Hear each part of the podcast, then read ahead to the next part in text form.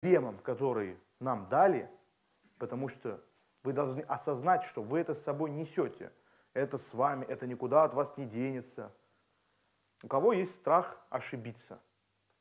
Вот, ну честно, я не верю, что сверхлюди сидят, которые не боятся ошибаться. Я боюсь ошибаться больше вас всех.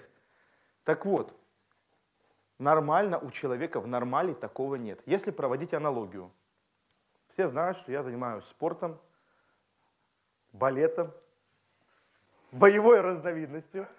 Так вот, если проводить аналогию школы, если бы я дрался в ринге, бился, как в школе, я бы вышел, прицелился, примерился, кинул раз, джеб не попал, кинул два, джеб не попал, ну там, правое прямое кинул, не попал, и такой, бля, три ошибки уже сделал, это двойка, извини, братан, пока. Все. Ну, у меня было, вот понимаете, одна ошибка от четверка, две ошибки от тройка, три ошибки это уже двойка. Ну все, я, я не попал три раза, какой смысл? А жизнь она по-другому. Поэтому мне нравятся бои. Я считаю, что любой человек, даже который абсолютно далек от единоборств, ему очень полезно будет посмотреть пару крутых боев, чтобы понять, что в жизни абсолютно не важно, сколько раз ты ошибался до того, как достиг цели. Более того, наоборот. Чем больше ты ошибаешься, чем больше проблем, тем больше тебя потом любят люди и больше тебя уважают. Знаете, неприятно видеть, как человек всегда выходит и всех в одностороннем порядке убивает. Ты начинаешь вот даже потихоньку болеть против него. И когда выходит парень, его избивает огромный здоровенный чернокожий американец, ломает его там, душит. И в конце этот парень как-то выворачивается и побеждает его. Ваше отношение к этому человеку, кто он?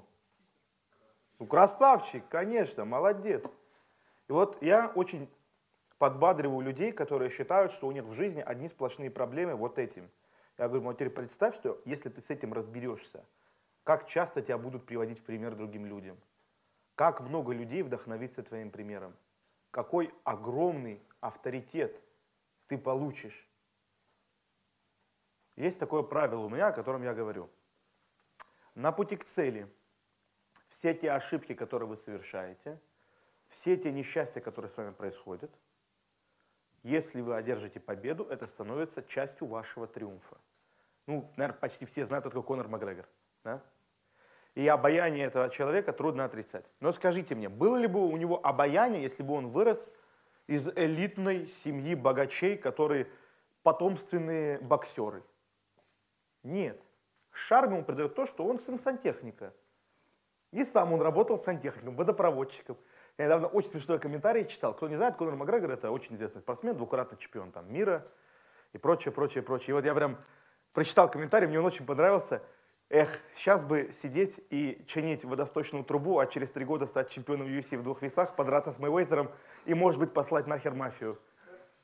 Типа, прикиньте, да, человек реально чинил трубы, через три года дебютировал в UFC, через два года нокаутировал за 13 секунд чемпиону, у которого было 6 или 7 защит, я не помню. Потом еще один пояс выиграть, потом подраться с величайшим боксером современности, ну и другая веселая жизнь.